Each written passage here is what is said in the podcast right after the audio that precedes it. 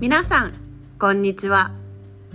You might have been learning Japanese for a while, or you might have learned it a long time ago and forgot most of it by now. You still wish that you would like to speak Japanese at least at a conversational level? Would you like to talk to your friend in Japan in Japanese right now? If your answer is yes, this is the podcast for you. I'm here to help you to connect, reconnect with Japanese language and culture on a deeper level. My name is Misaki. I'm here to introduce our beautiful language, culture, tradition, and people as well. Life is short. If you feel that Japan is calling you from the bottom of your heart, why not learn a bit more about it?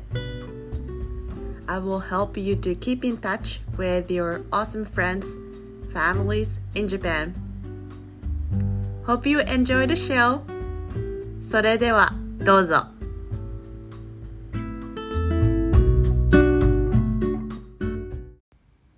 皆さんが次に日本へ行ったら 何を見たいですか？知りたいですか？したいですか？食べたいですか？東京にいる友達やホームステイ先の家族とどんな話をしますか？今日は東京のおすすめの場所を紹介したいと思います。さて、前回は浅草周辺の下町の話をしましたが、もし浅草に行く機会があれば、天国という喫茶店に行ってみてください。小さなお店ですが、大正時代を思わせるような、どこか懐かしい気持ちになります。シンプルでオリジナル感のあるお店が私は気に入っています。ホットケーキが好きなら、ふわふわのスフレケーキを目の前で焼いてくれるお店。紅鶴もいいです。抹茶味は焼いてくれている間に自分で抹茶を引きます。店内には美味しそうな香りが立ち込めています。人気のお店なので朝早くに行ってください。和菓子が好きなら中見世通りの脇にある大沢屋で手作りの甘納豆を試してみるのもおすすめです。甘納豆とは、そら豆に甘さをじっくり入れたお菓子です。甘すぎず健康にも良いので、お土産にもちょうどいいと思います。江戸から東京へ変わっていく様子に興味があれば、浅草から歩いていける江戸東京博物館にぜひ行ってみてください。相撲で有名な両国という場所にあります。建物の中にはいろいろな展示物があり、目で見て楽しむことができます。大きな日本橋の模型を実際に渡ると、江戸の街にタイムスリップしたような気分になります。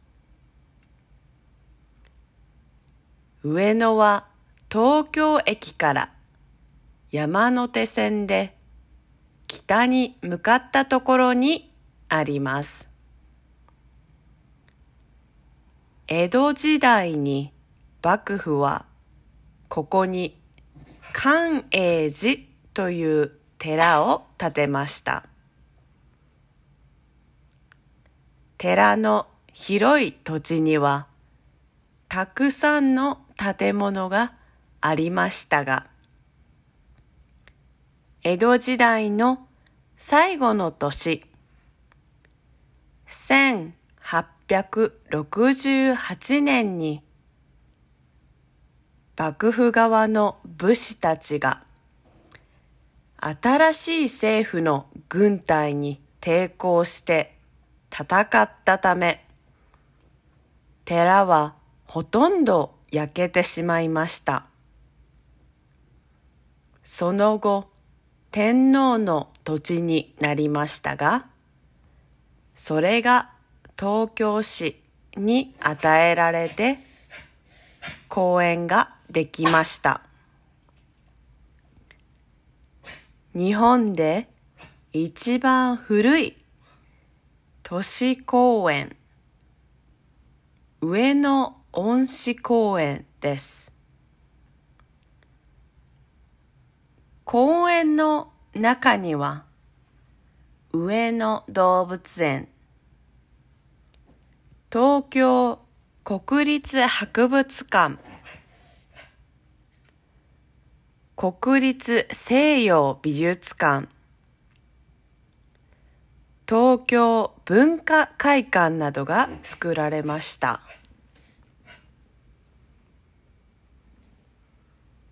動物園にはパンダやライチョウなど、ここでしか見られない動物たちに会うことができます。上野は近代と歴史がうまく調和した芸術、文化の街として親しまれています。建物内や屋外でも様々なイベントが行われていますので、訪れるときにはインターネットでぜひ何が見られるか確認してみてください。ここには自然も多く、特に毎年3月から4月にかけて桜の名所としてたくさんの人が訪れます。江戸時代も今も毎年この時期は花見客がたくさん集まりとても賑やかです。上野の忍ばずの池の西側に東京大学があります。東京大学の周辺は今でも下町の雰囲気を残しています。